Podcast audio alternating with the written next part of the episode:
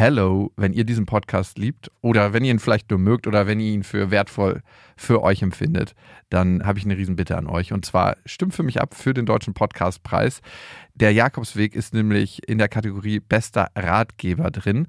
Und das ist ein Publikumspreis. Das heißt, da brauche ich euren Support. Ihr würdet mir einen Riesengefallen tun, wenn ihr euch die drei Minuten Zeit nehmt, mal kurz im Internet vorbeischaut unter deutscher-podcastpreis.de und da findet ihr eben den Jakobsweg und einmal eure Stimme da lasst. Die Infos findet ihr auch nochmal in den Shownotes. Vielen Dank an euch und viel Spaß mit der Folge.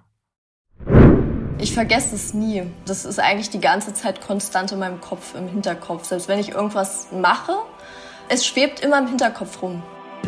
Jakobsweg. Das Fitnessstudio für die Seele. Max, Jakob. schaust du Pornos? Nein. Ich masturbiere nur zu Pornos.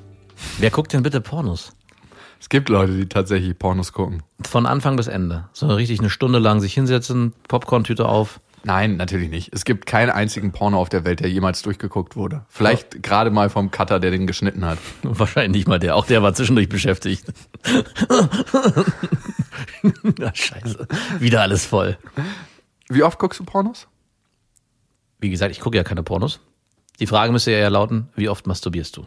Zu Pornos, ja bitte. Wie oft? Hm, dreimal die Woche. So oft.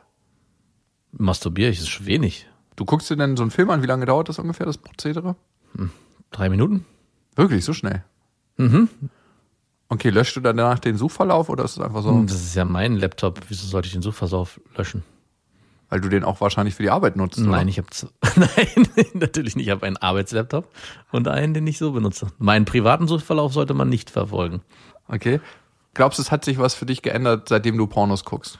In deiner Sexualität, in deiner Wahrnehmung von Frauen? Ja, ich habe eine Zeit lang schon immer das gesucht oder versucht auch im Sex das zu finden, was mir in den Pornos vorgelebt wurde, bis ich irgendwann mal verstanden habe, dass die Realität nichts mit dem zu tun hat, was in den Pornos passiert, größtenteils.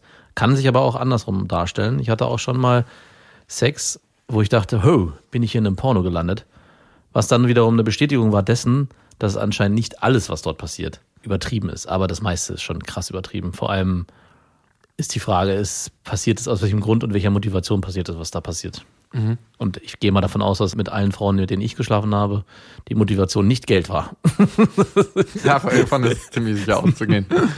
Masturbierst du denn regelmäßig zu Pornos, also kontinuierlich über die letzten drei, vier, fünf, sechs, zehn Jahre? Oder hattest du auch mal so mehrere Monate Pause? Also ich habe mal Pause gemacht, mehrere Monate weiß ich gar nicht. Warum? Ich habe mir da so bisher noch gar nicht so Gedanken gemacht. Für mich ist es nicht irgendwie eine Form des bewussten Konsums, sondern eine Mittel zum Zweck. Ich habe natürlich auch schon mal Studien gelesen und auch dieses Phänomen, dass diese Übersättigung, die eintreten kann, dass dem Gehirn vorgegaukelt wird, dadurch, dass man Pornos guckt, dass man mit so vielen Frauen schlafen kann, wie man möchte. Oder dass man zu viele Sexualpartner am Tag haben kann, wie man möchte. Zumindest gaukelt einem das Gehirn das vor.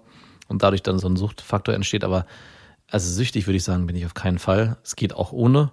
Es ist wie gesagt Mittel zum Zweck. Es geht halt vor allem schneller. Ich für mich, weißt du ja selber, habe mich entschieden vor, ja, schon vor vier, fünf Jahren, glaube ich, keine Pornos mehr zu gucken. Ich weiß, ich bin deswegen kein Heiliger, ich werde auch immer mal wieder rückfällig. Ja, dein Leben ist ja auch ein Porno. Nein, ist er nicht. Aber ich habe tatsächlich für mich gemerkt, dass das was mit mir macht, ähm, Ja. Pornos zu gucken. Und deswegen wollte ich gucken in dieser Folge, was es mit mir macht. Was würde sich für mich in meiner Wahrnehmung von Frauen, in meiner Sexualität, in meinem Verlangen nach Sex verändern, wenn ich ab heute für die nächsten Monate kontinuierlich jeden Tag fünf Stunden Pornos gucke? Wird man was feststellen im Hirnscanner? Also wie verändert sich alles, sobald ich anfange, richtig viel Pornos zu gucken? Jeden Tag fünf Stunden? Ja, muss Ich- halt in den Abendstunden stattfinden. Pro Tag? Ja. Pro Tag? Oh Gott, nein, bitte. Glaubst du, es wird was verändern? Ja. Was wird es verändern? Erstmal äh, finde ich jegliche Form von Konsum, fünf Stunden am Tag, am Stück, extrem viel. Das muss gar nicht unbedingt Pornos sein, um da schon einen Riegel vorschieben zu wollen. Musst du dazu auch masturbieren? Ja. Also nicht äh, fünf Stunden durch, aber Du musst die ganze Zeit halten und erst nach den Nein. fünf Stunden. nein, wenn ich dann Lust dazu habe. Okay. Also wenn es natürlich aufkommt, dann darfst du. Ja. Ich kann es mir gar nicht gesagt, ehrlich gesagt vorstellen, was da passiert. Wahrscheinlich wird man sehr schnell sehr abgestumpft und auch sehr schnell gelangweilt und auch dort sucht man sich wahrscheinlich sehr schnell neue Reize und es wird immer und immer extremer werden. Und wo geht's dann hin? Das könnte ich mir vorstellen. Ja, wo geht es dann hin? Das ist die große Frage, die sich stellt. Ist es wirklich so schlimm oder eigentlich recht banal und es passiert gar nichts? Weil das Experiment als solches klingt relativ banal. Die paar Monate, jeden Tag fünf Stunden Pornos am Stück, ein Vergleich der Aktivität des Gehirns im Scanner vor und nach der Zeit und die Frage, zeigen sich überhaupt Veränderungen? Vielleicht wird es welche geben. Und wenn ja, bin ich dann pornosüchtig? Und wie leicht ist es dann wieder von der Sucht loszukommen? Bevor ich mir die digitale Nadel setze, möchte ich mir ein paar Infos von einem Experten einholen. Dr. Rudolf Stark, Professor für Psychotherapie und Systemneurowissenschaften, forscht seit mehr als zehn Jahren am Thema Pornosucht. Wenn jemand weiß, was passieren kann, dann wahrscheinlich er. Erstmal eine allgemeine Frage. Sind Pornos per se überhaupt ungesund? Letztendlich ist das nach wie vor ein sehr kontrovers diskutiertes Feld, wo eben, da sich eben verschiedene Blöcke sehr unversöhnlich gegenüberstehen. Die einen, die meinen, dass es ganz, ganz schlimm ist, wenn man eben Pornos guckt, die anderen, die eben meinen, nein, das ist vielleicht sogar eben auch eine Bereicherung des Sexlebens. Was aber sicher bedenklich ist, ist, wenn Pornografie eben sehr früh sehr viel konsumiert wird. Das beobachte ich zum Beispiel auch mit Interviews, die ich in einem großen Umfang mit Menschen geführt habe, die sich selber als pornosüchtig bezeichnen, dass diese in der Regel relativ früh mit relativ hohem Konsum eingestiegen sind. Okay, check. Ich bin auf jeden Fall nicht so früh mit Pornos eingestiegen und ich habe wenig konsumiert. Wahrscheinlich bin ich auch deshalb nicht so anfällig für eine Pornosucht. Aber was ist, wenn doch? Weltweit geht man davon aus, dass rund 5% der Männer unter einer Pornografiesucht leiden. Nicht wenige, wie ich finde. Pornosucht gibt es. Darüber gibt es mittlerweile auch einen Konsens in der wissenschaftlichen Gemeinde. Aber woher weiß man eigentlich, dass man pornosüchtig ist? Zum einen Kontrollverlust. Das heißt, dass eben zum Beispiel wiederholt Versuche stattgefunden haben müssen, das Verhalten zu reduzieren und dass das wiederholt nicht geklappt hat. Das ist zum Beispiel einer der wichtigsten Punkte. Aber darüber hinaus muss das Ganze eben wirklich mit negativen Konsequenzen behaftet sein. Also wo man eben sagt, okay, da leidet die Arbeit, die Konzentrationsfähigkeit, da leidet eben von mir aus die Beziehung drunter. Das sind eben Dinge, die eben letztendlich dazukommen müssen, so dass es es eben hier zu massiven Einschränkungen im privaten und beruflichen Feld kommen müssen. Was aber interessant ist an dieser Definition, was eben viele Laien oft überrascht ist, dass die Menge an Pornografiekonsum hier keine Rolle spielt.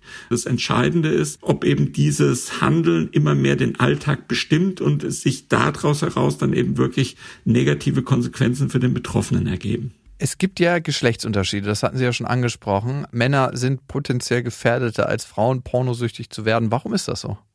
Also im Hirnscan sieht man nur minimale Unterschiede zwischen Mann mhm. und Frau, aber mhm. auf der Verhaltensebene Exakt. sieht man die Unterschiede und Sie sagen, das ist eher sozialisiert.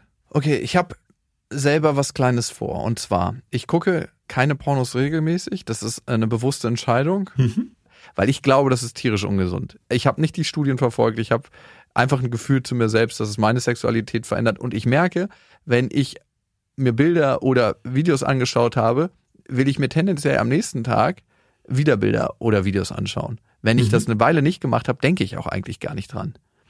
Es ist völlig klar, dass eben entsprechend übermäßiger Pornografiekonsum eben zu äh, Veränderungen führen kann, was es dann eben zum Beispiel irgendwann schwierig macht, überhaupt noch Beziehungen zu führen. Ich kann mich an einen Patienten erinnern, der mich irgendwann mal gefragt hat, Herr Stark, glauben Sie, dass ich jemals wieder eine normale Beziehung führen kann, nach den Tausenden von Filmclips, die mir im Kopf rumgeistern und wo eben, wer weiß, was für Fantasien mir immer in den Kopf gehen. Das will doch keine Frau mit mir jemals ausleben und die wird vermutlich meinen Anforderungen niemals mehr genügen. Klar, also solche Phänomene gibt es und die Frage ist eben entsprechend nur, in welchem Umfang die tatsächlich auftreten. Und bisher ist es Gott sei Dank nach meinem Kenntnisstand oder Datenstand eben so, dass das eben jetzt wirklich nicht explodiert ist. Wenn ich mich in meiner Challenge in Ihren Hirnscanner legen würde als relativ jungfräuliches Gehirn. Ich dürfte auch nicht mitmachen bei einer Studie, wo es darum ginge, noch nie Pornos geguckt zu haben, aber sehr unregelmäßiger Konsument mit sehr, sehr langen Pausen. Und ich würde ab jetzt anfangen, jeden Tag für drei Monate Pornos zu gucken. Würde sich mein Hirn verändern? Ich wäre sehr skeptisch, dass man in so einer Einzelfallstudie irgendetwas Interpretierbares entdecken könnte. Wenn man das Ganze jetzt mit 30 Kollegen machen würde, wo eben wirklich alle bei einem sehr niedrigen Konsum stehen würden und die würden jetzt alle anfangen, intensiv zu konsumieren und man würde eben dann zwei Monate später gucken, ob es da veränderte Hirnantworten gibt, dann könnte ich mir gut vorstellen, dass es da eben Veränderungen gibt, dass eben sehr viel stärker auf das Material auch reagiert wird. Aber in einer Einzelfallstudie, wie Sie sie gerade skizziert haben, da fürchte ich leider, dass eben unsere Messmethoden zu insensibel sind. Das schließt natürlich nicht aus, dass sich etwas verändern würde. Nur die Messmethoden sind noch, wenn sich etwas verändern würde, zu unsensibel. Mich interessiert die Frage, welche Hirnareale sind beim Pornokonsum aktiv und welche Parallelen gibt es hier zu Menschen, die substanzabhängig sind?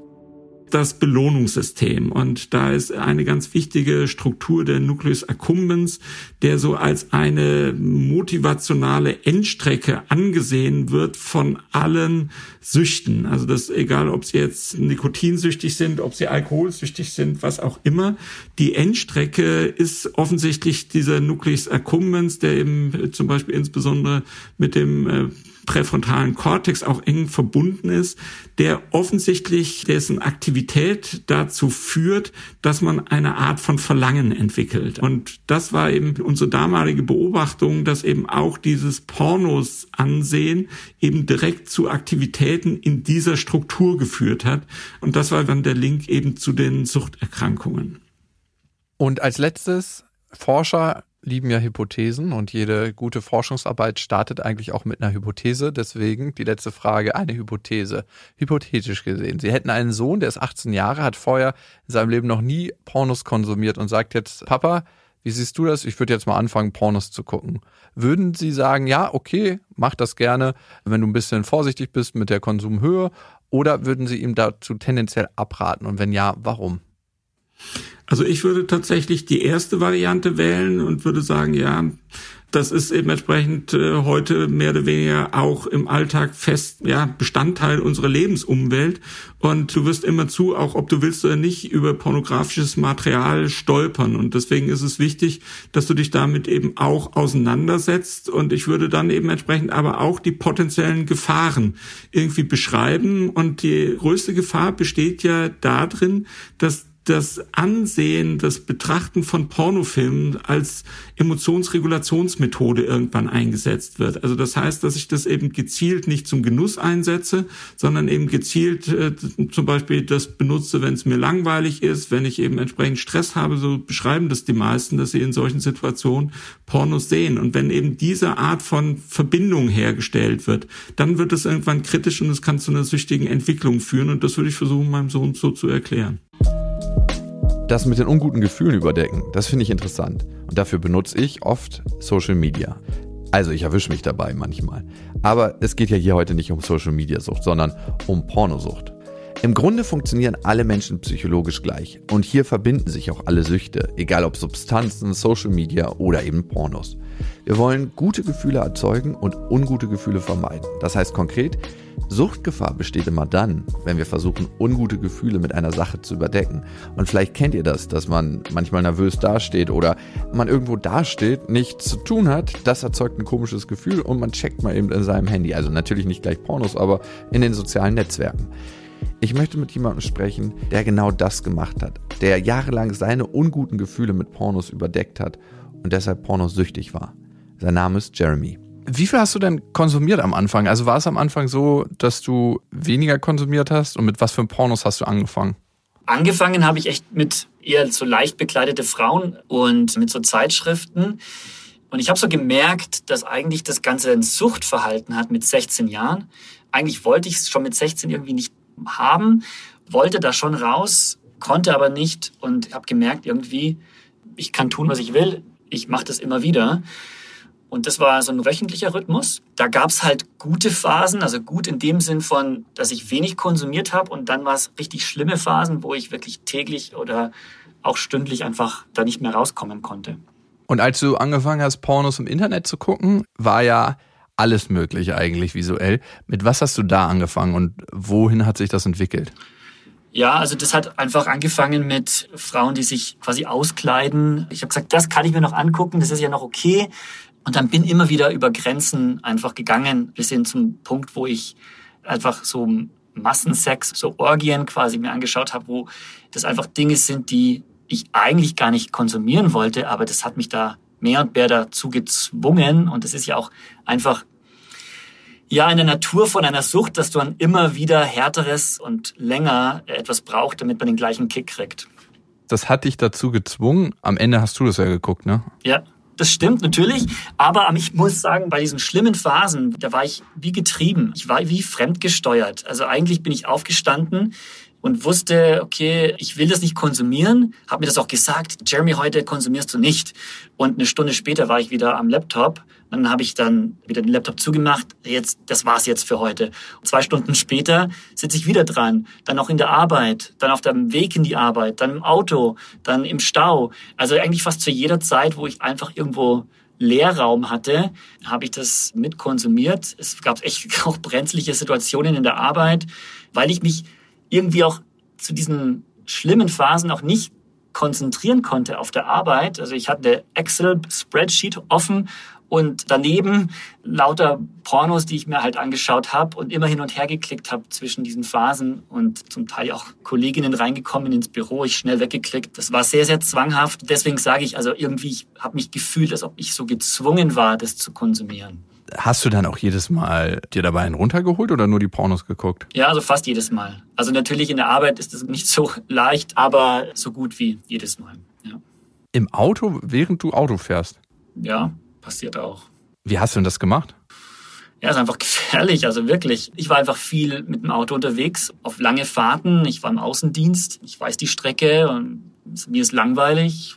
Dann hat man einfach sein Handy auf daneben und ähm, schaut sich einfach das an oder man fährt einfach mal kurz zur Seite. Und das war echt einfach irgendwie allpräsent. Hattest du zu der Zeit, als du richtig viele Pornos geguckt hast, eine Partnerin?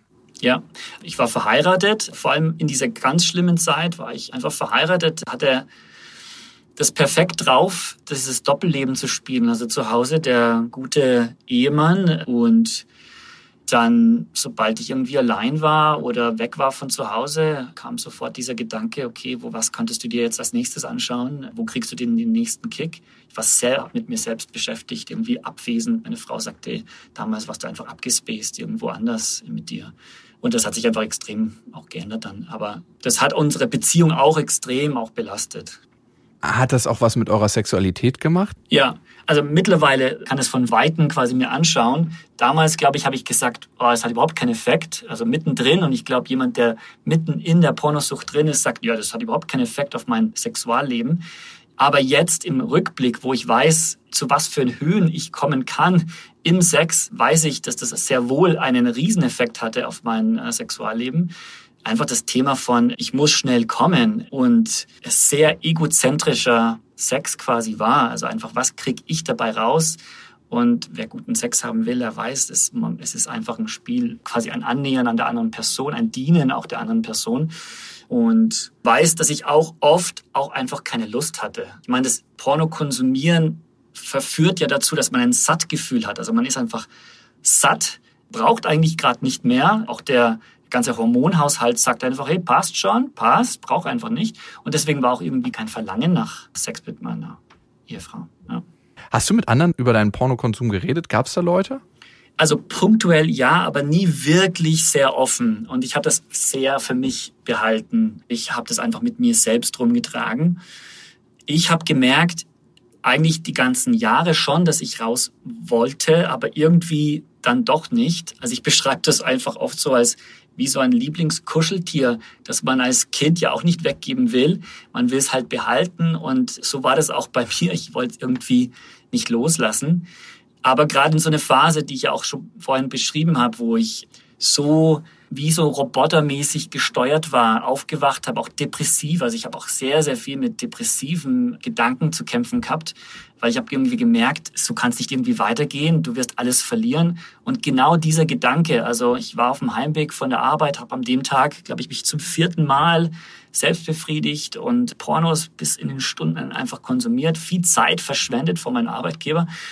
Und ich war auf dem Heimweg im Auto, vorhin mir einen runtergeholt, habe gemerkt, dort ist irgendwie das kann nicht weiter so gehen. Und ich habe einen sehr, sehr klaren Moment gehabt, wo ich sehr, sehr klar auch so ein bisschen die Zukunft meines Lebens gesehen habe, wo ich gemerkt habe, wenn du so weitergehst, wirst du deine Familie verlieren, wirst du deine Frau verlieren, wirst vielleicht sogar deinen Job verlieren. Jederzeit auch ein Kündigungsgrund gewesen für mich. Und irgendwie habe ich gemerkt, also jetzt muss sich was ändern, so geht's nicht weiter. Wie hast du denn von da aus weitergemacht? Weil mit eigener Willenskraft hat es in der Vergangenheit auch nicht so gut funktioniert. nee, gar nicht.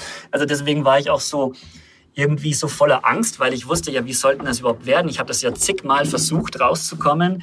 Der erste Schritt war, dass ich mich jemandem mitgeteilt habe. Ich habe einen Freund gehabt, ich habe gesagt, hey, ich brauche da einfach jetzt Hilfe und habe mir auch viel Gedanken gemacht darüber, warum will ich denn überhaupt frei werden? Weil ich glaube, es ist total wichtig zu wissen, ja, was ist denn, überhaupt meine Motivation, da rauszukommen? Weil das ist richtig hart. Es ist nicht einfach. Es hat bei mir eineinhalb Jahre gedauert ich wollte eigentlich, dass es von heute auf morgen weg ist und ich anders bin.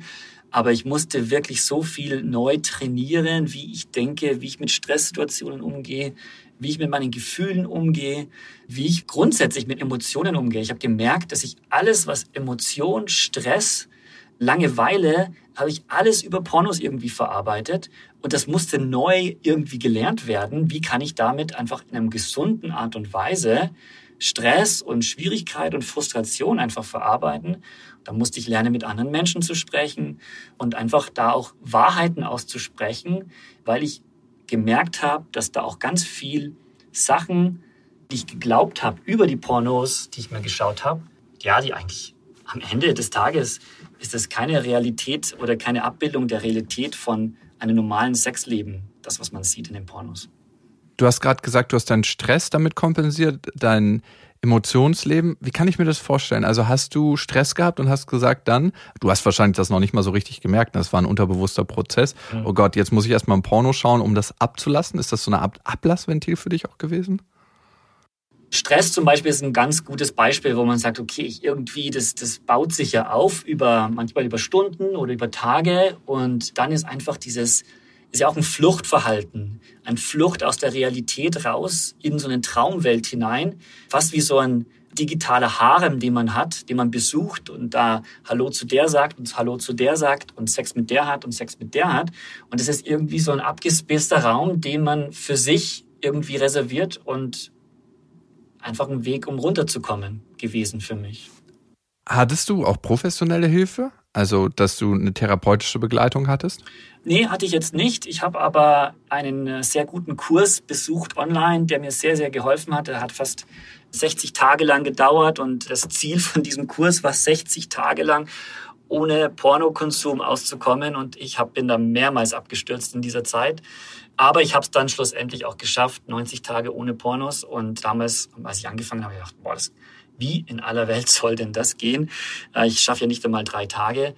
Das war eine sehr große Unterstützung und da hatte ich jemand, der mich da begleitet hat durch die ganzen Tage hindurch, äh, mit dem ich auch im täglichen Austausch war per E-Mail. Das war einfach eine sehr gute Hilfe, um herauszufinden, ach, okay, da gibt es auch Hormone, die da irgendwie mich dazu gesteuert haben oder die, wo ich einfach da hineinkomme in so einen, so einen Strudel. Also einfach das, was ich jetzt einfach beschrieben habe, das hatte ich vorher überhaupt gar nicht bewusst wahrgenommen. Das war irgendwie so ein unterbewusstes Konsumieren, krieg, was du willst. Wenn es dir schlecht geht, dann such einfach nach dem nächsten Bild. Weißt du heute, was hormonell mit deinem Körper passiert ist, als du pornosüchtig warst? Ja, total. Also jetzt mittlerweile weiß ich das. Also man sagt ja, das sind ja Supergefühle, die da ausgelöst werden. Das sind ja Dopaminhaushalt, der kommt komplett durcheinander. Einfach weil man nach diesem nächsten Adrenalinkick ist und der Körper und das Gehirn ja einfach dazu einfach programmiert ist, diese Supergefühle abzudämpfen. Man ist eigentlich auch nicht geschaffen dafür, so viel gleichzeitig wahrzunehmen. Und am Ende habe ich herausgefunden, hey, das ist ja vergleichbar mit einer Sucht nach Kokain oder Heroin, weil es da so einen starken Kick und einen Suchtfaktor ist. Und da gibt es etliche Studien, die da das auch vergleichen und zeigen. Ab wann hast du dich sicher gefühlt und gesagt, okay, ich glaube, ich bin in Anführungsstrichen trocken? Mhm. Nach eineinhalb Jahren. Also davor war ich noch total wackelig, war sehr unsicher, hatte wahnsinnig viele Sicherheitsmechanismen quasi in meinem Leben eingebaut. Aber nach eineinhalb Jahren habe ich gemerkt, ach krass, ich habe nicht mehr dieses Verlangen danach. Davor war es einfach ständig ein, ja, einfach wie so ein Alkoholiker, der ständig an Alkohol denkt. Das hatte ich eineinhalb Jahre lang und irgendwie dann danach gemerkt, okay, ach, das ist wie weg. Es ist einfach wirklich wie weg. Ich habe eigentlich eine Entscheidung gemerkt. Hat mir auch wahnsinnig viel geholfen, einfach als Mann zu stehen und irgendwie zu merken, ich habe auch eine Entscheidungskraft. Und diese Entscheidungskraft kann ich auch ausüben, indem ich mich für das Richtige entscheide. Ja, das war auch richtig cool für mich zu erleben, weil für mich war das wie, eine, wie ein neues Leben bekommen. Es war wirklich wie komplett neu, mich mit meiner Frau zu connecten, komplett neu mit meinen Kindern. Irgendwie das Leben auch viel farbenfroher. Ich vergleiche es oft wie so schwarz-weiß davor in meinem Leben und jetzt irgendwie voll mit Farbe, weil ich einfach auch Gefühle extremer und ja, viel voller erlebe. Ich glaube, Pornografie hat einfach einen extrem abdumpfenden Charakter für sagen wir, normale Emotionen wie Freundschaft oder einfach eine gute Zeit haben und, und so weiter. Hat es auch was mit dem Blick auf andere Frauen gemacht? Also voll. Also ich irgendwie dieses Frauen, zum Teil auch frauenverachtliche Blick, den hatte ich auch. Oder auch dieses ständig Frauen ausziehen, gedanklich, die zum Teil ja auch vor mir waren oder irgendwo in der Stadt unterwegs. Das hat mich dann auch irgendwie gestört, weil ich wollte ja eigentlich das nicht. Also ich wollte Frauen eigentlich schon gut behandeln. Deswegen, weil ich mich ja so vollgepumpt habe mit diesen Bildern und Videos, ist es klar, dass das einfach dann auch einen Effekt hat auf meine ganz normalen Interaktionen mit Frauen. Wie ist es denn heute? Hast du das Gefühl, dass du manchmal Gefahr läufst, wenn wieder Stresssituationen auftauchen, wenn große Krisen vielleicht auch auftauchen, Pornos zu gucken? Oder würdest du sagen, du bist vollkommen los davon? Ich bezeichne mich als frei, also wirklich frei von diesem Zwang, Pornografie zu konsumieren. Aber natürlich, wie jeder andere Mensch, habe ich auch die Gefahr, in solchen extremen Situationen, da klingelt es dann schon in meinem Kopf und sage, okay, du könntest ja, und das wäre doch jetzt gerade eine Lösung. Bei mir klingeln halt die Alarmglocken viel, viel früher und ich merke, was weiß ich, wenn ich jetzt lang jetzt schlecht schlafe und irgendwie eine Stresssituation bekomme, wo also Situationen, die in der Vergangenheit mich immer dahin geführt haben zur Pornografie, da merke ich das viel früher, dann rufe ich einen Freund an, dann sage ich ihm einfach, hey, wie es mir so geht. Deswegen würde ich jetzt nicht sagen, dass ich überhaupt keine Versuchung habe, sondern ich einfach viel früher das merke und dann auch dementsprechend agiere und handle. Ist es dir heute noch unangenehm? Also warum klärst du so auf? Also ist überhaupt nicht unangenehm, darüber zu reden, weil ich merke, das ist ein absolutes Tabuthema und wir wenig darüber reden und wenn dann nur haha und jeder soll das mal schauen. Und ich glaube, es wird einfach zu wenig über die Gefahren gesprochen, dass wir eigentlich in einer übersexualisierten Gesellschaft leben.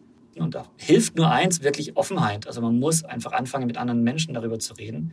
Und das geht echt. Und ich merke, okay, ich muss als Beispiel vorangehen. Es liegt mir sehr am Herzen, andere Leute einfach zu helfen, da rauszukommen, weil ich habe gemerkt, was für einen radikalen Unterschied es bei mir in meinem Leben gemacht hat, ohne dem zu leben. Auch krass, wie das auch mein Sexualleben positiv beeinflusst hat, da rauszukommen und wegzukommen. Genau, und das wünsche ich einfach jedem. Ich war von Jeremys Lebensgeschichte ziemlich baff und war erstaunt, wie offen und ehrlich er sich mir offenbart hat. Pornosüchtig gewesen zu sein ist das eine, aber mit so einem schambehafteten Thema auch tatsächlich an die Öffentlichkeit zu treten, das andere.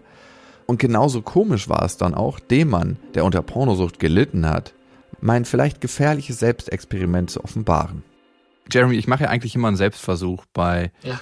dem Jakobsweg und ich habe mir Folgendes gedacht. Ich habe mich vor, glaube drei, vier Jahren schon ganz bewusst dafür entschieden, keine Pornos zu gucken, weil die Sachen, die du beschrieben hast, habe ich bei mir vielleicht viel, viel geringer, aber auch festgestellt, ja. dass es irgendwie mein Leben verändert. In dem Moment ist es natürlich geil und macht ja. Bock, keine Frage, und die äh, Frauen sehen auch geil aus, aber ich fühle mich danach nicht gut und ich möchte auch nichts, was in meinem Kopf spukt und mich dazu zwingt oder ich mich gezwungen fühle, irgendwelche Sachen zu machen, weil es ist schon fast wie ein Zwang. Ja. Und deswegen habe ich mir Folgendes gedacht. Ich möchte sehen, was es im Gehirn macht. Also was macht Pornokonsum in meinem Gehirn? Und ich würde einen Selbstversuch machen, einmal mich unter den Hirnscanner jetzt legen und in drei Monaten nochmal. Okay. Und ich würde in dieser Zeit jeden Tag fünf, sechs Stunden Pornomaterial konsumieren worauf ich Bock habe.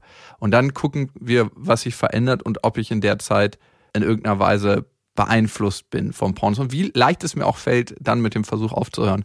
Also ich finde es das krass, dass du das machen möchtest. Ich würde sagen, lass lieber die Finger davon. Ich weiß einfach, wie stark dieser Suchtzug ist. Und ich meine, ich finde es cool, dass du merkst, okay, da, da will ich mal einfach mal an mir mal schauen, ob das, was für einen Effekt das hat. Ich denke, du wirst feststellen, ja, dass das keinen sehr guten Effekt hat an dich und dass das nicht so leicht ist, da wieder rauszukommen, weil diese Bilder sich echt festsetzen. Ja, ich würde es nicht machen. Also wenn ich zum Beispiel, wenn du mir sagst, hey, ähm, Jeremy, mach doch jetzt den, diesen Versuch mal mit mir, ich würde sagen, never ever. Glaubst du, es fällt mir danach leicht wieder das Leben zu führen, was ich jetzt führe, also gar keine Pornos zu gucken? Also ich glaube schon, dass du es hinkriegen kannst, aber ich meine, wer lässt sich auf sowas, sagen wir, freiwillig ein, der, der weiß, das tut mir körperlich einfach nicht gut. Und nicht nur körperlich, also seelisch und geistlich natürlich auch. Ist ein bisschen so wie drei Monate sich Heroin spritzen und dann gucken, ob man süchtig ist. Ne? Ja, irgendwie schon. Also irgendwie finde ich das ja echt vergleichbar. Das ist echt ein guter Vergleich, zu sagen, hey, das ist ja wie, als ob ich da jetzt äh, mir irgendeine Droge reinspritze, wo jeder normale Mensch sagt, hey, bloß nicht, bloß nicht da die, den ersten Spritzer dir geben, weil sonst ist der Weg daraus einfach elend lang.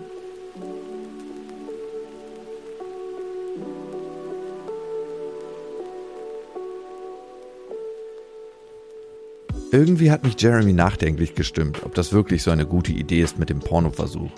Bei einem Versuch mit Substanzen wie Heroin oder Kokain würde ja wahrscheinlich auch keiner sagen, ja, probiere ich mal drei Monate aus und dann schaue ich, ob sich mein Gehirn verändert hat. Aber können Pornos wirklich so süchtig machen wie Drogen?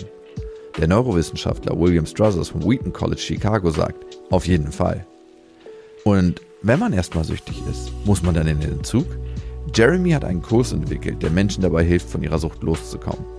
Ihr findet ihn auf freivonporn.de. Ich bin mittlerweile stark am Zweifeln, ob ich den Versuch durchführen soll. Ist das so eine gute Idee? Um das nochmal abzuchecken, rufe ich Dr. Heike Melzer an, die ihr vielleicht schon aus der Hypnosefolge hier beim Jakobsweg kennt. Als Sexualtherapeutin mit eigener Praxis ist sie bestens im Thema. Die Frage ist, wo liegen tatsächlich die Parallelen von Drogen zu Pornos? Wir gehen davon aus, dass wir wie bei Süchten eine Toleranzentwicklung eine Dosissteigerung haben über die Zeit hinweg. Und so ist das so auch in der Pornografie. Das heißt, wir schauen uns Sachen an und am Anfang hat vielleicht ein Nacktfoto gezogen und dann waren es ganz normale Filme und dann wird das irgendwann langweilig. Und dann guckt man weiter und findet neue Genre, die vielleicht auch wieder das gleiche Ergebnis zeigen, also eine stärkere Erregung. Und mit der Zeit können sich solche Vorlieben verschieben. Also ich habe das zum Beispiel insbesondere bei Männern, die am Anfang alles Mögliche sich angeschaut haben und am Ende sagen sie, Mensch, jetzt bin ich auch schon bei den homosexuellen Bereichen reingekommen, habe ich jetzt eine Bisexualität oder bin ich gar homosexuell und äh, bis hin, dass sich dann Zwangsstörungen da auch entwickeln. Und wenn man das aufhört, also bestimmte Fetische auch, die sich entwickeln können, weil das ist immer so ein, so ein Gegenspiel, was ich mir ständig anschaue, macht auch was mit mir. Ne? Es verändert meine sexuellen Fantasien, manchmal auch das, was ich dann gut finde. Und dann immer mit einer sexuellen Reaktion, zum Beispiel mit einer Masturbation hinweg, können sich solche Vorlieben verschieben. Und wenn man aufhört, längere Zeit nicht mehr schaut, nimmt auch dieser Druck, das sich dann anzuschauen oder dieses auch haben zu wollen, eben auch im Realen, kann auch wieder nachlassen. Ne? Das sind diese pornoinduzierten Fetische es klingt ja alles danach, dass Pornos süchtig machen können. Mhm. Wie funktioniert das im Gehirn und können Pornos überhaupt süchtig machen? Wir haben, wenn wir uns um das Suchtverhalten kümmern, immer sehr schnell mit dem Belohnungssystem im Gehirn zu tun. Das ist in den älteren Hirnbereichen und dort ist der Botenstoff Dopamin, das ist die Währung im Belohnungssystem. Alles, was unser Überleben und das unserer Gene fördert, wird belohnt. Das kann äh, Sexualität sein, weil das tatsächlich auch eben durch die Weitergabe des genetischen Materials auch an unsere Nachkommen natürlich unser Fortbestehen sichert, aber auch unser eigenes Überleben auch in der Vergangenheit natürlich gesichert hat, weil man in so einem Familienbund oder in der Sippschaft besser aufgehoben ist, weil man sich gegenseitig schützen kann, die Eltern, die Kinder, später dann die Kinder, die Eltern. Das ist sicherlich von Vorteil, aber auch wer viel gegessen hat. Ne? Das war auch ein Vorteil, der hat den kalten Winter überstanden. Und mittlerweile ist es aber so, dass diese Reize halt im Übermaß äh, zur Verfügung stehen. Sowohl Essen, wir kennen die ganzen Kollateralschäden, wie es hat, wenn wir eigentlich ständig essen können und überall Essen finden und uns gar nicht mehr abgrenzen können davon und immerfort wieder von neuen Reizen umgeben sind. So ähnlich ist das auch mit der Sexualität. Und dann reagiert das Gehirn, das Belohnungssystem nach so einer schönen Sensibilisierungsphase, wo sich alles sehr, sehr schön anfühlt, Ja, so eine, so eine perfekte Möglichkeit, sich zu entspannen oder eine perfekte Möglichkeit, halt gute Gefühle hervorzurufen. Über die Zeit hinweg entsteht so eine Desensibilisierungsphase. Da wird es dann schon etwas ungemütlicher. Die Rezeptoren, die, wo das Dopamin andockt und auch die Anzahl von Dopamin, was ausgeschüttet wird, wird ein bisschen runterreguliert weil das Gehirn sagt, hier ist ein bisschen zu viel Belohnung, wir müssen ein bisschen äh, sparsamer hiermit umgehen. Und das ist dann auch die unangenehme Phase der Toleranzentwicklung und Dosissteigerung, dann bis hin zum Kontrollverlust. Und das ist dann die Situation, wo manche dann auch feststellen, ich kann gar nicht mehr aufhören, obwohl ich es ja wollte. Und ich habe es auch erkannt, dass es mir nicht mehr gut tut. Aber immer wieder finde ich mich an dem gleichen Verhalten, in dem gleichen schädlichen Verhalten vielleicht auch wieder. Das ist reversibel zum Teil, aber das Gehirn ist neuroplastisch unterwegs und wir bauen Straßen aus. So wie wir eine Deutschsprache haben oder vielleicht eine englische noch und eine fürs Autofahren oder fürs Klavierspielen. Wenn wir das sehr, sehr häufig machen, dann verändert sich das Gehirn und so ein Geigenspieler oder Klavierspieler hat ganz andere Hirnareale ausgebaut wie jemand, der kein Musikinstrument spielt. Und äh, jemand, der sehr, sehr viele Pornos schaut, ja, baut so eine Pornostraße aus. Und da spielen Transkriptionsfaktoren im Gehirn eine Rolle, die auch diesen Hirnumbau machen. Und dann ist das so ähnlich wie beim süchtigen Alkoholiker. Wenn diese organischen Veränderungen einmal auf, aufgebaut sind, dann ist es schwierig, die komplett wieder umzubauen. Und dann besteht so eine lebenslange Disposition. Deswegen spricht man beim Alkoholiker auch vom trockenen Alkoholiker und beim Sexsüchtigen wird man auch vom trockenen Sexsüchtigen sprechen, wobei Sexsucht natürlich etwas ist. Sexualität gehört genau wie Essen zum Leben dazu. Auf Alkohol kann man ganz verzichten, ja, aber äh, Sexualität wird schwierig und da muss man immer hingehen zu einer gesunden Sexualität. Okay, aus Ihrer Praxis heraus, was für Patienten kommen zu Ihnen? Was haben die, wenn wir auf Pornos gucken, für Leiden, wenn sie zu Ihnen kommen? Also ich sehe sexuelle Funktionsstörungen, die ich kenne, aber im neuen Gewand. Dazu gehört zum Beispiel erektile Dysfunktion bei jungen Männern, Potenzstörungen. Also ich habe Männer, die äh, nehmen schon mit 18, 19 Viagra, Cialis, Levitra irgendein ein Potenzmittel ein, weil sie im partnerschaftlichen Kontext eben ohne diese visuell-akustische Stimulation keinen mehr hochbekommen. Ich habe das Thema der Orgasmusverzögerung, also das nicht mehr fertig werden. Wenn man sich einmal konditioniert hat auf die Hand und auf Pornografie, ist es schwierig, dann mit einer Vagina fertig zu werden. Aber auch Frauen, die sehr auf dem Sextoy konditioniert sind, kommen auch nicht mehr mit der Zunge, mit der Hand, mit dem Penis. Und manchmal möchte man halt schon mit dem Partner oder durch den Partner einen Orgasmus entwickeln. Und das wird dann schwierig und das wird dann auch schambehaftet nicht darüber erzählt. Oder manchen ist auch gar nicht die Ursache klar, warum das so der Fall ist. Also es hat deutlich zugenommen, diese Orgasmusverzögerung, insbesondere bei Männern oder die partnerschaftliche Lustlosigkeit. Das sind dann Paare, die zu mir kommen, wo die Frau, meistens die Frau sagt oder manchmal auch der Mann, da läuft ja gar nichts mehr, aber wenn man sich dann mal die History im Smartphone oder im Internet anschaut oder den Server knackt oder was auch immer, dann merkt man, natürlich ist da eine hohe, vielleicht auch sogar eine sehr starke Sexualisierung, aber nicht mehr auf den Partner, sondern eben dann eben in den virtuellen Welten. Dann habe ich Studenten, die sagen, ich bin jetzt schon 28, ich hätte das Ganze schon, mein Bachelor schon fertig haben können, aber ich komme nicht mehr von den Pornos weg. Mein Kandidat, der am meisten schaute, der hat ungefähr 40 Stunden in der Woche geschaut. Und der hatte damals noch einen äh, Vollzeitjob und den hat er dann verloren. Partnerschaftsprobleme, wenn man nämlich gerade solche sexuellen Vorlieben über das Schauen von Pornografie entwickelt, wo der Partner halt einfach abgehängt wird oder sagt, nee, ich stehe halt nicht auf Kaviar, ja, das hast du dir jetzt zwar angeschaut oder wenn es halt immer jünger wird, wo man sagt, das geht nicht gut, ich werde immer älter, aber ich habe mich jetzt so geprägt auf dieses junge Bild, ich kann eigentlich gar nicht mehr mit normalen Partnern. Das ist zum Beispiel ein Thema, weswegen die Leute kommen. Oder ich habe auch Klienten, die sagen, ich gebe so viel, wahnsinnig viel Geld aus für Chemsex. Ja, das sind also so die Gründe, weswegen die Leute kommen. Meistens ist es so ein Wake-up-Call im Bereich der Finanzen, Gesundheit, partnerschaftliche Konflikte, berufliche Konflikte oder Konflikte mit dem Gesetz oder man hat gelesen und hat festgestellt, ich schaffe das gar nicht mehr alleine, davon wegzukommen. Ich merke ja, es tut mir nicht gut. Und dann äh, stehen die manchmal dann tatsächlich beim Psychotherapeuten, wenn sie merken, alleine schaffen sie es nicht mehr davon zu kommen. Wenn ich jetzt zum Beispiel zu Ihnen komme, ich bin 19 Jahre, gucke viele Pornos und merke, ich brauche Viagra, um überhaupt einen hochzukriegen, weil ich überstimuliert bin von Pornos. Die Geräusche kriege ich ja nicht äh, meistens beim Sex dargeboten, die es in Pornos gibt. Vielleicht auch nicht die visuelle Stimulation. Und vor allem, wenn ich es mir immer mit der Hand mache, ist es ja auch was anderes, als wenn ich mit einer Frau vaginalen Verkehr habe. Wie gehen Sie da vor genau. in der Therapie? Also als erstes muss man sehen, dass man die Leute, die kommen, aufbaut, weil die haben meistens so was Schamhaftes in sich und die Leute, die erkannt haben, dass sie ein Problem haben, sind schon mal weiter als die Leute, die nicht erkannt haben, dass sie ein Problem haben. So, das heißt erstmal die Haltungsveränderung und auch erstmal zu sehen, man kann über das Thema ganz normal sprechen und die Scham halt auch nehmen, sich zu öffnen, weil das ist oftmals ein Geheimnis, was die Leute lange Zeit mit sich rumschleppen. Und wenn die Hilfe suchen, dann sind sie schon mal einen Schritt weiter. Und dann gibt es sowas wie Psychoedukation, also die Leute sehend machen. Solche Bereiche, wie geht das Belohnungssystem, wie funktioniert das, wie ist so ein Suchtkreislauf aufgebaut, was sind externe und interne Stimulationen, die einen immer wieder dazu bringen, immer wieder in die Pornografie zu gehen, mal so Versuchsmomente. Also einfach mal so zu reflektieren und mal so eine Analyse zu machen, was hat er schon alles gemacht, was hat geklappt, was hat nicht geklappt, ist er in einer Beziehung, gibt es aus der Biografie vielleicht irgendwelche Themen, die mal ganz schlecht gelaufen sind, wo man sagt, da hat derjenige sich sehr verlaufen oder verrannt eben in dieser Pornowelt und leidet mittlerweile darunter. Also alle, die kommen, die haben Leidensdruck bei mir.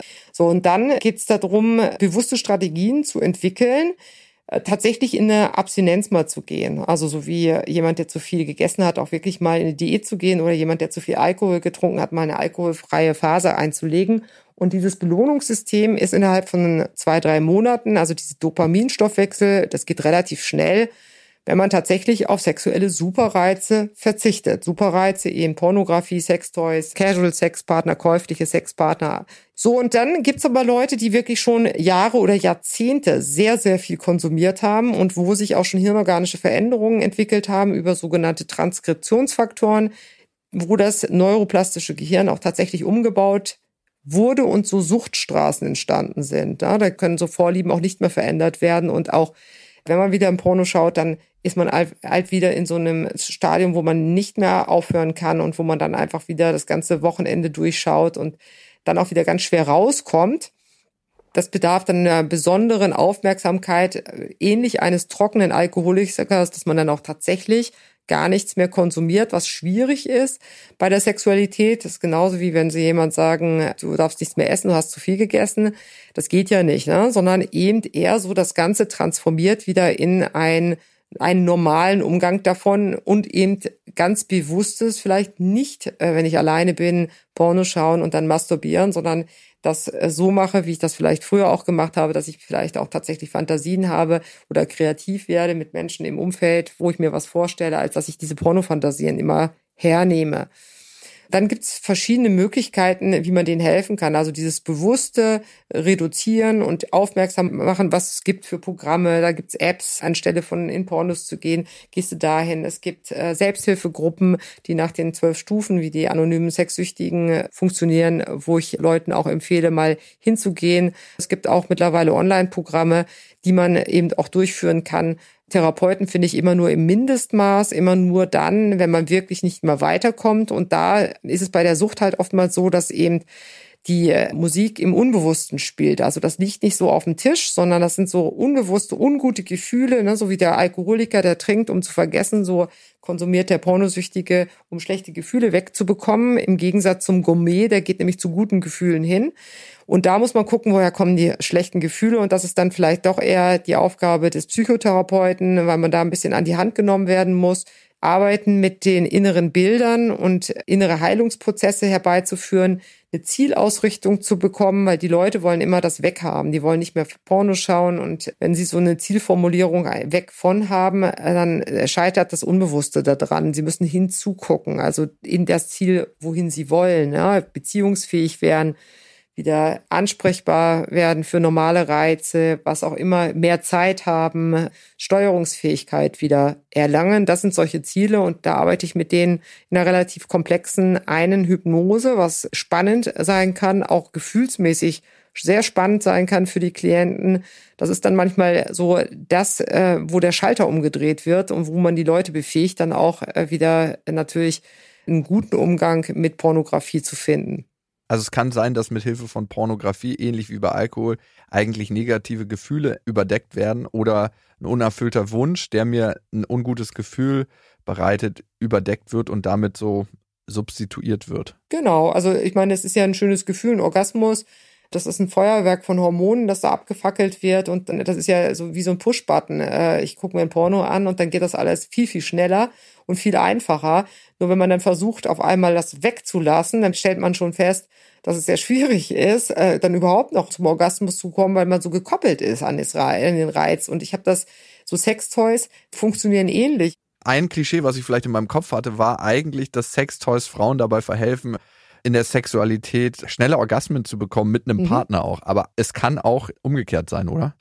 Abstumpfungsphänomene sehe ich bei Männern und bei Frauen. Bei Männern gibt es den Dead Grip. Das heißt, wenn ich immer mit meiner Hand masturbiere in einer bestimmten Art und Weise und dazu noch Pornos konsumiere, dann bin ich halt irgendwann darauf konditioniert und dann reagiere ich halt bei einer Vagina, die feucht ist und wo eine Partnerin auch ganz andere Bewegungen macht, als äh, die Hand das in der, in der Lage ist, natürlich nicht mehr so rezeptiv. Und bei Frauen ist das so, da gibt es das Dead Vagina Syndrom, das habe ich mir nicht ausgedacht. Diese Bezeichnung finde ich auch nicht ganz treffend, weil das ist natürlich nicht dead, aber eben eine mangelnde Rezeptivität oder eine Konditionierung auf starke Reize. Das kann zum Beispiel so ein Womanizer sein, der da mit 200 Hertz daherkommt. Da habe ich eine sehr, sehr, sehr starke, schnelle Frequenzabfolge, die diese Bewegungsrezeptoren an der Klitoris super äh, erregt und wo man innerhalb von, sagen wir mal, einen rein mechanischen Orgasmus kriegt, da kann man Einkaufszettel schreiben. Ja? Das ist eine Reizreaktionsantwort des Körpers da drauf. Wenn ich jetzt mit einem Partner unterwegs bin und das Sextoy vielleicht da nicht raushole und der kommt jetzt mit einem Penis daher oder mit einer Hand oder einer Zunge, dann ist das für mich untermotorisiert und dann reicht das oftmals nicht mehr dazu, dass ich einen Orgasmus bekomme. Und dann gibt es auch ein Leidenspotenzial, weil man natürlich schon ganz gerne mit dem Partner gemeinsam oder durch den Partner zum Höhepunkt kommen möchte.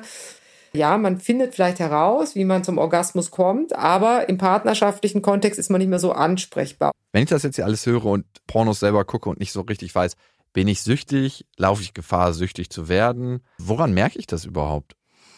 Also es gibt die Safe-Regel. S steht für Secret, das heißt, keiner darf es wissen. Ich mache das immer alles ganz alleine und geheim. A steht für abusive im Sinne von ich missbrauche mich selbst oder ich missbrauche andere. Also wenn sie bei Missbrauchsmaterial unterwegs sind oder Casual Sex Partner immer wieder fallen lassen, wenn der erste High Fly Flow äh, der Hormone vorbei ist und sie die praktisch benutzen und damit auch Gefühle verletzen. Aber wenn ich auch selber merke, ich bin nicht mehr so rezeptiv, ich spreche schon gar nicht mehr an auf einen normalen sexuellen Partner, oder ich, meine Gedanken kreisen immer um äh, Sexualität und ich objektifiziere mein Umfeld, also ich reduziere es auf Sexualität. Also dann ist diese missbräuchliche mir selbst oder anderen gegenüber, also diese abusive-Komponente äh, der Fall. Beim F steht für Feeling, also wenn ich immer schlechte Gefühle, ich bin schlecht gelaunt, ich habe mich geärgert, ich fühle mich nicht geliebt, ich, ich schaffe mein Studium nicht, ah, ich gehe zu den guten Gefühlen. Da ist dann die Pornografie der Fall, also weg von schlechten Gefühlen, um dann dieses gute Gefühl zu bekommen und nicht so wie so ein Gourmet, der mal sagt, mal was Leckeres, aber dann auch mal wieder eine Pause, wenn das der Fall ist. Und eh, wenn es empty ist, also ohne dass Beziehung mit eine Rolle spielt. Und Sexualität hat ja auch manchmal die Komponente der Liebe und des Gesehenwerdens und der Interaktion zwischen den beiden. Bei dem Sextoy ist das eine Sackgasse oder eine Einbahnstraße. Bei der Pornografie kann es eine Einbahnstraße sein. Das könnte einen aufmerksam machen, aber auch wenn ich so Toleranzentwicklung, Dosissteigerung feststelle, dass immer härteres Material konsumiert wird oder man in Genre landet, wo man sagt, oh, das darf wirklich keiner erfahren und was mache ich hier jetzt eigentlich? Bis hin zum Kontrollverlust, weil man merkt, man kommt davon gar nicht mehr weg. Ja, immer wieder, immer wieder über Jahre versucht, drei Tage geht's und dann ist man schon wieder dabei und man will es eigentlich nicht und man fühlt sich auch schlecht dabei. Aber immer wieder muss man hingehen. Dann ist es dann vielleicht auch eher sowas, wo man wirklich sagt, jetzt ist Gefahr in Verzug. Dann brauche ich Hilfe, wenn ich es alleine nicht mehr schaffe. Ich habe mir vorgenommen, eine kleine Challenge zu machen. Wenn ich ab heute anfangen würde, als jemand, der keine Pornos guckt, für die nächsten drei Monate Pornos zu gucken, jeden Tag, aber auch richtig viel, fünf, sechs Stunden, würde man eine Veränderung in meinem Gehirn feststellen können? Sie werden auf jeden Fall feststellen, dass Sie nach drei Monaten nicht mehr so angeflasht sind, wenn Sie vorher nicht geguckt haben äh, von Material, also dass Sie eine gewisse Toleranzentwicklung merken, wie wenn man jetzt drei, vier Monate nicht guckt und man guckt sich wieder irgendwie so ein Nacktbild an. Würden Sie das Experiment empfehlen, was ich vorhabe? Ich würde es invers empfehlen. Also ich würde nicht empfehlen, drei Monate lang mal sich äh, den Kopf zuzudröhnen, um zu sehen, ob es was macht. Das wissen wir schon anhand von abertausenden Millionen Menschen weltweit. Das ist ja ein Riesenfeldversuch, der da gerade läuft. Ich würde mal drei Monate mal den Stecker rausziehen. Einfach mal versuchen aufzuhören, zu gucken, wie stimmungsstabilisierend oder äh, destabilisierend sowas dann auch wirken kann, aber eben hin zu einer Autonomie, hin zu einem freien, leichten Gefühl und eine, auch wieder eine Ansprechbarkeit. Ich habe viele Leute, die wollen so eine Art Genusstraining machen. Also die wollen wieder sensibilisiert werden, achtsamer werden. Diese ganzen Achtsamkeits- und Meditationstechniken, Yoga und so geht doch in diese Richtung, dass man wieder ganz bewusst seinen Körper und seine sein Geist entsprechend ausrichtet hin zu was Positiven im Leben. Und da gehört halt dazu, dass man diese kurzfristigen Stimulantien, die sich zwar ganz gut anfühlen, aber nachteilig äh, im Langzeitgebrauch auswirken, dass man die mal aus dem Leben ein Stück weit eliminiert. Und da würde ich dann eher empfehlen, mal drei Monate aufzuhören, als drei Monate viel zu schauen.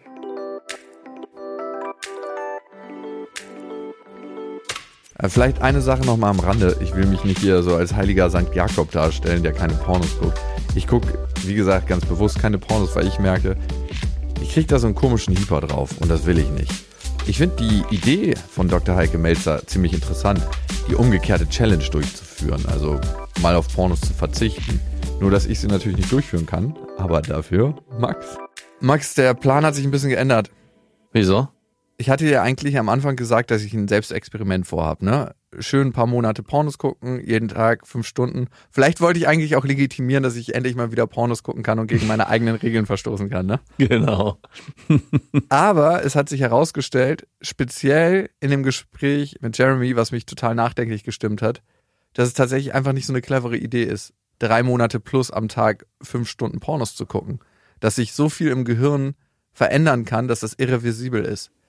Ich habe mir eine neue Challenge ausgedacht. Die kann ich leider nicht machen. Wärst du am Start? Ich befürchte, es ist nichts Angenehmes. Ich weiß nicht, musst du einfach mal ausprobieren. Ich würde gern, dass du einfach mal zwei Monate am Stück, und das hört sich wirklich nicht viel an, keine Pornos guckst zum Masturbieren und auch keine Bilder. äh, Schließt du ah. aus. Ich weiß, du guckst keine Pornos, du masturbierst nur zu Pornos, aber das heißt nicht mehr zu Pornos masturbieren. Okay. Traust du das zu? Er wird hart auf jeden Fall. Im wahrsten Sinne des Wortes. Und ich möchte gerne, dass du auf folgende Sachen achtest. Einmal, ob sich dein Blick auf Frauen im Allgemeinen verändert. Ja. Ob sich die Beziehung zu deiner Freundin verändert, also wie du deine Freundin begehrst und ob sich der Sex mit deiner Freundin verändert und was tendenziell mit deiner Lust passiert. Mhm, okay. Zwei Monate. Ab heute? Du kannst noch ein kurzes letztes Mal heute. Zwei Monate keine Pornos. Easy. Hört sich auch ein bisschen lächerlich einfach an, aber macht gerne mal mit und schaut, ob es schwierig ist. Mindestens eine Seite haben wir noch nicht angehört beim Thema Pornos und Pornosucht, die Darstellerinnenseite. Insgesamt arbeiten mit 70% mehr Frauen in der Industrie als Männer. Frauen steigen heute im Durchschnitt mit 22 Jahren ins Business ein und Männer mit 24. In den 70er Jahren war das noch anders. Da war das Einstiegsalter knapp 30 Jahre, also viel, viel später. Was sich auch geändert hat seit den 70er Jahren neben dem Einstiegsalter, ist die Verweildauer in der Pornoindustrie. Damals waren es noch gut 10 Jahre.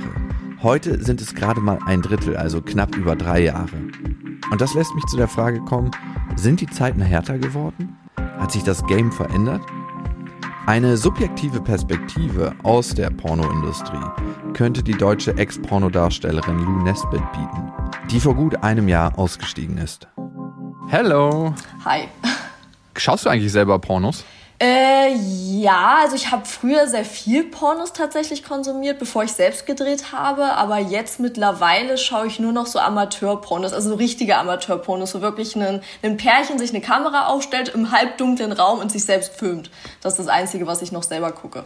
Warum guckst du keine professionell gedrehten Pornos mehr? Weil ich weiß, wie das da abläuft. Das ist einfach alles mechanisch. Die Leute haben keine echten Gefühle, zumindest zum Großteil nicht. Es gibt natürlich auch Leute, wo das so ist, aber im Großteil ist das alles nur gespielt. Und bei diesen Amateursachen, da gehe ich zumindest davon aus, dass das echte Gefühle sind. Ja. Du hast ja selber Pornos gedreht. Mit wie vielen Jahren hast du angefangen? Ich war gerade 18, wo ich angefangen habe zu drehen. Warum so früh? Was hat dich daran gereizt? Ich wusste halt nicht so richtig, was ich nach der Schule machen soll und bin dann durch Zufall auf YouTube auf so ein Video eines Camgirls gekommen Und dann habe ich gedacht, hey, das ist doch ganz interessant, das könntest du doch auch anfangen. Und ich war 18, habe mich bei einem Cam-Portal angemeldet, wollte aber wirklich nur Camgirl werden. Also ich hatte jetzt nicht die Intention, ich möchte Pornodarstellerin werden. Aber dann ging das halt immer weiter, dann wurde ich irgendwann angeschrieben und so äh, ging das dann halt von Camgirl zu Pornodarstellerin. Von wem wurdest du angeschrieben? Von einem Darsteller. Ja, der hat mich dann halt gefragt, möchtest du auch mal professionelle Filme drehen? Das erste, was wir allerdings gedreht haben, war überhaupt nicht professionell, sondern er hat halt so die Kamera aufgestellt und uns halt gefilmt, also totaler Schrott. Und dann hat er mich gefragt, ob ich zur richtigen Produktion mal mitkommen will. Und ich dachte, ja komm, probierst es mal aus. und so ging es dann weiter. Was in dir war das, was gesagt hat, ja, ich probiere das mal aus? Also, weil da gab es ja bestimmt eine Pro- und Kontraliste innerlich für dich oder war es einfach so ein Impuls, jo, mache ich mit? Einerseits natürlich fand ich es auch spannend irgendwie und der hat mir das halt so super toll dargestellt. Und andererseits, ich hatte halt so eine Phase, wo ich halt immer nach Bestätigung gesucht habe. Also diese Art der Bestätigung, ich wollte, dass die Leute mich schön finden und attraktiv finden. Und ich dachte, wenn ich mich da halt im Porno darstelle, dann könnte das dazu führen. Also ich war total naiv zu der Zeit irgendwie, ne? Ich glaube, das hat jeder Mensch in sich, dass er von anderen Menschen im weitesten Sinne gemocht werden will. Ne? Und ja. eine Art gemocht zu werden ist bewundert, verehrt, schön gefunden. Und manche Menschen sind bereit dafür, einen anderen Weg zu gehen als andere. Ne? Warum glaubst du, bist du bereit gewesen, diesen Weg zu gehen? Also gab es irgendwas in deiner Kindheit, was diesen Weg für dich geebnet hat? Ich kann es nicht so genau sagen. Also ich war halt einfach schon ein komischer Mensch. Ich hatte halt vorher diese Phase und ich glaube, daher kam das so ein bisschen mit 17, dass ich angefangen habe, mit Männern äh, zu schreiben auf gewissen Plattformen und habe da halt so Fotos hin und her geschickt. Also halt so Körperfotos und habe die dann auch schön gemacht und habe dann da die Bestätigung bekommen, so hey, du siehst ja toll aus. Und früher wurde ich halt gemobbt oder beziehungsweise wurde mir halt immer gesagt, ey, du siehst scheiße aus und ich will niemand anfassen. Und da da habe ich zum ersten Mal mitbekommen, hey, die Leute finden meinen Körper toll. Und dann wurde ich halt immer extremer, weil ich diese Aufmerksamkeit genossen habe. Und ich glaube, daher kam das so ein bisschen, ja. Dein erster Dreh, dein erster professioneller Dreh, hm. wie war das für dich? Schwierig. Also es war eigentlich eine totale Reizüberflutung, weil mein erster professioneller Dreh war ein Gangbang-Dreh und äh, ich würde niemandem empfehlen, das als ersten Dreh zu machen. Ich fand den Dreh nicht wirklich schön oder angenehm, aber ich fand die Komplimente, die ich auch vom Produzenten bekommen habe, total toll. Der hat mir halt gesagt, ich bin Naturtalent und ich kann das ja so gut und bla bla bla. Und ich habe das geglaubt und ich fand das so toll, habe das so genossen, dass ich es deswegen mochte, aber nicht wegen dem Dreh an sich. Also wie gesagt, gesagt, auch wieder komplett naiv von mir. Ja. Aber in dem Moment hat sich's richtig angefühlt oder hast du dich danach komisch gefühlt? Also ich muss auch sagen, dass ich halt Drogen auch konsumiert habe, was das Ganze halt noch schöner in dem Moment gemacht hat. Aber hinterher, ja, nachdem ich auch so ein bisschen runtergekommen bin, dachte ich mir, ach du Kacke, was habe ich gemacht? Aber trotzdem habe ich dieses Gefühl, was ich in dem Moment hatte, diese, dieses Gefühl der Anerkennung, was ja gar keine richtige Anerkennung war, habe ich weitergesucht, obwohl es sich eigentlich ganz tief in mir drin nicht richtig angefühlt hat. Aber ich habe dieses innerliche Gefühl komplett verdrängt. Was hast du genommen? Ecstasy, Kokain und Amphetamin. Also nicht zum gleichen Zeitpunkt, aber das waren so meine drei Hauptdrogen. Da bist du ja ziemlich extrem eingestiegen mit deinem ersten Dreh. Ja. Was hat dich dazu verleitet, weiterzumachen? Weil insgesamt warst du ja nicht nur bei einem Dreh, ne? Wie lange warst du denn dabei? Vier Jahre. Vier Jahre, ja. Aber warum ich erstmal weitergemacht habe, war halt wirklich dieses positive Gefühl, was ich hatte. Wirklich diese Aufmerksamkeit, die ich auf einmal bekommen habe, die ich wirklich genossen habe am Anfang. Und deswegen habe ich weitergemacht. Wie hast du dich dabei gefühlt in dieser Szene? Weil wenn man Pornos guckt, entsteht ja manchmal die Illusion, dass die Frauen und die Männer da total Bock drauf haben. Was ist dein Erlebnis selber gewesen? Ich fand es halt nicht geil oder irgendwie erregend. Also überhaupt nicht. Also ich habe halt wirklich nur geschauspielert. Das war halt reine Schauspielerei, was ich da abgelegt habe. Ich finde es noch nicht mal wirklich gut, aber viele Leute haben es mir ja sogar abgekauft. Also war es vielleicht doch irgendwie gut, ich weiß es nicht. Aber es war kein wirkliches Gefühl der Geilheit, was ich dort empfunden habe. Ja, oder Erregung allgemein gar nicht, nein. Also bei dem Dreh zumindest nicht. Es gab andere Drehs nachher, aber bei dem überhaupt nicht, gar nicht bei dieser Firma, nein. Wenn du heute auf deine vier Jahre Porno zurückguckst, was bereust du davon? Das kann ich ganz klar sagen. Das sind diese Hardcore-Sachen, wo ich sehr devot war, weil das überhaupt nicht meiner Neigung entspricht. Aber ich wusste das damals nicht. Ich kannte meine Neigung nicht. Und dadurch, dass ich halt sehr jung war und sehr klein und sehr dünn, bin ich halt schnell in diese Schiene geraten. Und ich dachte, das gefällt mir. Und alle haben gesagt, hey, das passt zu dir. Und ich dachte, ja klar, das passt zu mir. Aber wirklich geil wurde ich ja dadurch nicht. Und das weiß ich heute. Und deswegen finde ich diese Filme ganz, ganz schrecklich. Einfach aus dem Grund, weil ich weiß, das, was ich da verkörpere, das bin ich nicht.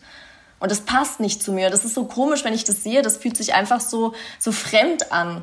Obwohl ich weiß, dass ich das bin, aber es fühlt sich trotzdem nicht an, als wäre ich das. Ja. Empfindest du Scham, wenn du die Filme siehst? Ganz großen Scham. Ich finde es furchtbar peinlich, weil das sich, wie gesagt, einfach nicht anfühlt, als wäre ich das. Aber ich weiß, dass die anderen Leute wissen, dass ich es bin. Und das ist halt so ein totaler Konflikt, der da in mir ist, ja. Beschreib mal, wie dich der Konflikt begleitet. Also ist es so manchmal, dass du morgens aufwachst und das vergisst und dann fällt es dir wieder ein? Ich vergesse es nie. Das ist eigentlich die ganze Zeit konstant in meinem Kopf, im Hinterkopf. Selbst wenn ich irgendwas mache, es schwebt immer im Hinterkopf rum. Ja, also ich kann das nie wirklich vergessen. Das ist schon so ein, so ein Gefühl, was ich mittlerweile gewohnt bin, so traurig das ist, aber ich, ich kenne es mittlerweile gar nicht mehr anders, ohne dieses Gefühl durch den Tag zu laufen. Ja. Hast du das Gefühl, dort auch reingeraten zu sein, weil du mit Menschen gearbeitet hast, die wussten, dass du recht jung bist und das auch ausgenutzt haben? Und wenn ja, wie haben sie das gemacht? Komplett. Also sowohl der Darsteller wusste das, dass ich sehr naiv und noch keine Ahnung habe und hat das ausgenutzt. Und der Produzent, das ist einfach meine subjektive Meinung, hat es auch ausgenutzt. Einfach diese Komplimente, die er mir die ganze Zeit gemacht hat. Man kann auch sagen, ja, der war einfach nur nett, aber nein. Natürlich hat er mich einfach angeschmiert, weil ich halt ein leichtes Opfer war zu der Zeit. Ja, mich konnte man halt wirklich extrem leicht mit Komplimenten zu irgendwas bringen. Und das wusste er. Dieser Mensch ist schlau. Ich bin hundertprozentig davon überzeugt, dass das Manipulation war.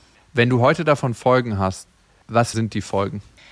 Die größten Folgen sind die psychischen Folgen. Also diese Reue, dass man sich schämt dafür, dass man wütend auf sich selber ist. Also diese konstante Wut, dass man jeden Tag denkt, warum habe ich das getan? Und auch dieses, was wäre, wenn ich es nicht getan hätte? Diese ganzen Fragen, die man sich jeden Tag stellt. Und ich glaube, das ist das größte Problem, was man eigentlich hat, dass man diese psychischen Probleme nicht mehr los wird, beziehungsweise wenn man vorher schon psychisch krank war, dass sich die psychischen Probleme extrem verstärken, wie in meinem Fall, ja.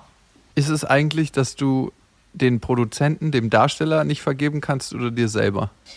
Vor allem vergebe ich mir selber schwer, weil ich habe Hauptschuld an der ganzen Sache. Ich hätte es ja nicht machen müssen, aber ich habe es gemacht. Die Hauptschuld gebe ich mir selber, aber ich gebe den anderen halt eine Mitschuld, weil sie einfach ein naives 18-jähriges Mädchen ausgenutzt haben. Und ich habe sowohl Probleme, mir zu vergeben, aber auch diesen Leuten zu vergeben. Lou ist mittlerweile in Therapie und schaut, dass sie mit Hilfe eines Psychologen die Erlebnisse aus ihrer Arbeit als Pornodarstellerin in ihr Leben integriert kriegt. Jetzt ist es Zeit, mit Max einzuchecken und zu hören, wie seine Challenge gelaufen ist. Davor noch eine Studie von Kühn und Gallinat von der Max-Planck-Gesellschaft. Die beiden ForscherInnen haben herausgefunden, dass es einen Zusammenhang zwischen Pornokonsum und der Größe des Striatoms gibt. Das ist eine Hirnregion, die zum Belohnungssystem gehört. Je mehr sich die Testpersonen mit Pornografie beschäftigen, desto kleiner war das Volumen ihres Striatoms. Vom Unanieren schrumpfen also nicht die Eier, dafür aber unser Belohnungssystem im Gehirn. Und damit fühlt sich das Leben komplett anders an. Na, Max? Na?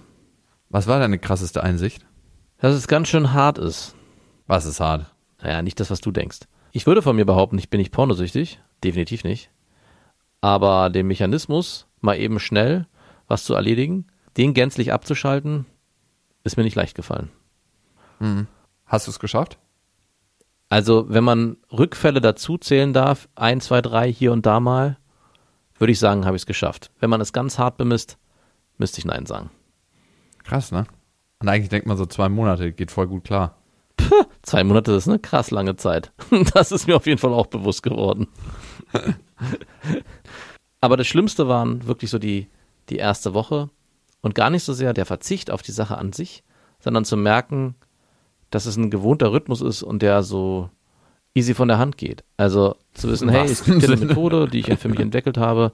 Wenn ich das irgendwie erledigen will, dann weiß ich, wie es ganz schnell geht. Und dann möchte man ja trotzdem zwischendurch mal das eine oder das andere mal einen von der Palme wedeln.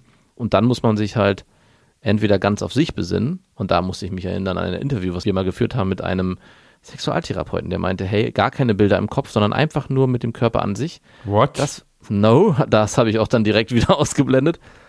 Und das Zweite, was dann halt passiert ist, dass man die Fantasie wieder anregen muss. Und das ist erstmal anstrengend. Aber wenn man sich dann daran gewöhnt hat, geht auch das. Also, es war ein harter Übergang, aber es ist dann doch gar nicht so schwer, wenn man erstmal auch da Mechanismen gefunden hat, wie es funktioniert. Und machst du weiter? Geht die Challenge jetzt noch weiter? Ist das jetzt eine Frage oder? Also wenn es äh, geht, du meintest ja gerade, ist doch richtig easy, jetzt weiterzumachen. Dann kannst du ja weitermachen. Easy ist hier gar nicht. Erwischt. Erwischt.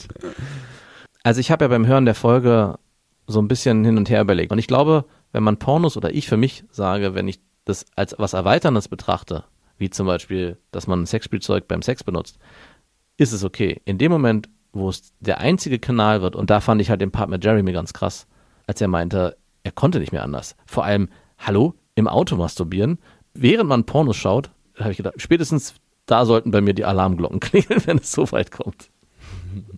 Also für mich war krass, das ist bereits das vierte Interview, was ich mit einer Pornodarstellerin führe, wo die Pornodarstellerin einen ziemlich harten Eindruck aus dem Business geben. Das sind jetzt subjektive Meinungen. Ich glaube, Porno insgesamt ist nicht per se schlecht. Es gibt gute feministische Pornos, es gibt andere Pornos, wo Darstellerinnen sagen, mir geht's total gut damit, aber es ist schon heftig, das zu hören und wie teilweise agiert wird und was für Menschen teilweise die Pornoindustrie auch anzieht. Was ich auch krass finde, ist, was es mit dem Gehirn macht, ne? wie das Gehirn systematisch umstrukturiert werden kann, wie Bahnen geschaffen werden können, die nicht mehr reversibel sind, die klar ein bisschen überformt werden können, aber diese Bahnen bleiben, wie bei einem trockenen Alkoholiker, wenn du richtig, richtig tief drin bist. Nur mal am Rande bemerkt, laut Studie sind Pornogucker überdurchschnittlich oft depressiv. Also es macht definitiv was mit deinem Gehirn.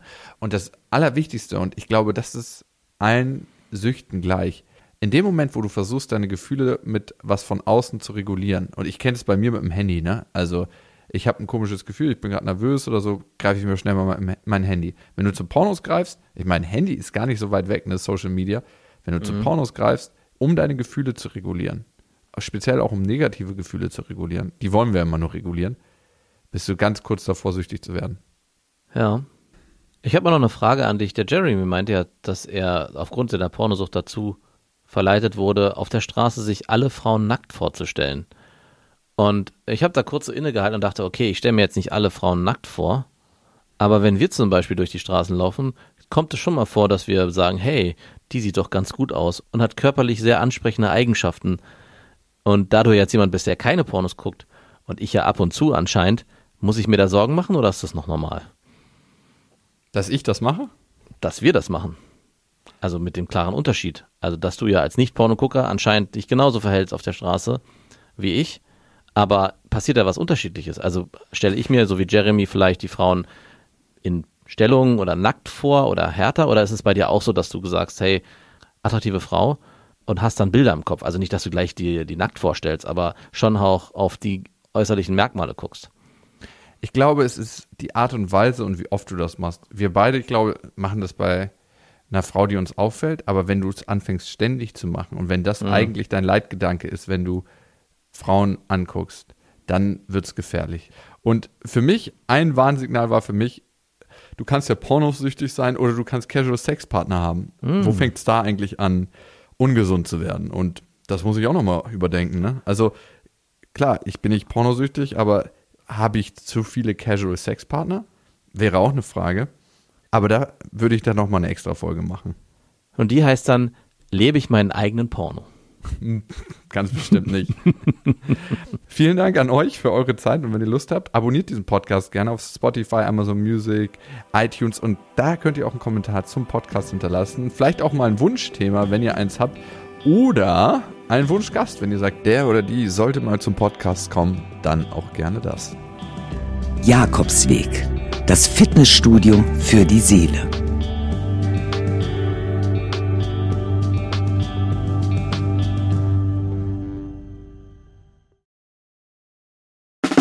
Der 7-One-Audio-Podcast-Tipp. So, ganz kurz, stopp, bevor ihr abschaltet. Hallo, Grüße, äh, hier sind wir nochmal. Wir sind äh, Niklas und David und äh, wenn euch diese Podcast-Folge, die ihr jetzt gerade gehört habt, gut gefallen habt, dann können wir euch nur sehr empfehlen, kommt mal rüber zu uns. Hört mal, hört mal, hört mal bei uns rein. Vielleicht ist das ja was für euch. Es ist eine Einladung. Ja, absolut. Also wir öffnen die Tür. Und ihr müsst nur noch reinkommen. Genau, kommt rein. Also vielleicht habt ihr jetzt noch was vor, vielleicht habt ihr noch eine Autofahrt vor euch, vielleicht wollt Genau. ihr jetzt gerade noch mal zu Hause ein bisschen sauber machen, aufräumen ähm, oder Freund, Freundin besuchen oder Oma und Opa, dann ähm, äh, hört doch einfach mal eine Folge. Wir sind quasi die 5 Euro, die ihr irgendwann mal in die Hosentasche Hosentasche gesteckt habt und dann die Hose gewaschen habt und dann äh, aus dem Schrank wieder rausnehmt und sagt, oh, hier sind 5 Euro. Das sind wir. Wir sind quasi ein Geschenk für euch. Und ja. ihr wusstet aber noch nichts davon. Ja, ihr könntet wahrscheinlich gleich reicher sein, wenn ihr uns hört. Ah.